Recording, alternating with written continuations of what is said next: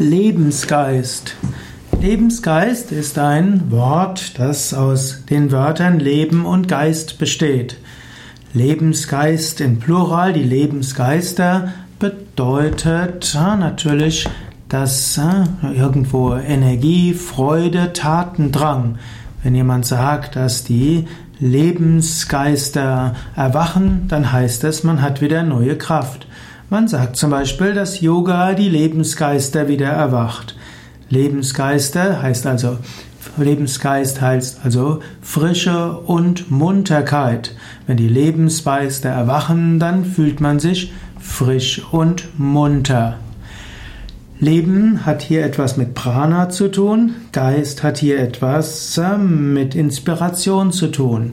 Wenn die Lebensgeister erwachen, dann heißt das, dass die Gedanken, die Emotionen, die Gefühle, die Inspiration mit Prana gefüllt werden. Lebensgeist in der Anthroposophie. In der Anthroposophie wird von den verschiedenen Wesensgliedern des Menschen gesprochen. Dort gibt es zunächst einmal die Grundwesensglieder physischer Leib, Ätherleib, Astralleib. Danach folgt die Empfindungsseele, die Verstandesseele und das Ich und dann die Bewusstseinsseele.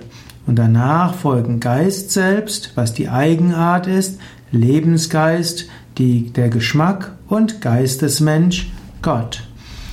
Und so wird manchmal gesagt, dass Lebensgeist das zweite Glied des menschlichen Geistwesens sei. Wenn das Ich eine stärkere Arbeit leistet und Eigenschaften des Ätherleibs umgestaltet, wie es das zuvor am Astralleib getan hat, dann vereinigt es sich mit dem dahinter verborgenen Geistigen. Und dieses wird dann von der Anthroposophie in der Tradition Rudolf Steiner als Lebensgeist bezeichnet. Die Eigenschaften des Ätherleibs sind das Temperament eines Menschen und auch seine Charakterzüge und Gewohnheiten.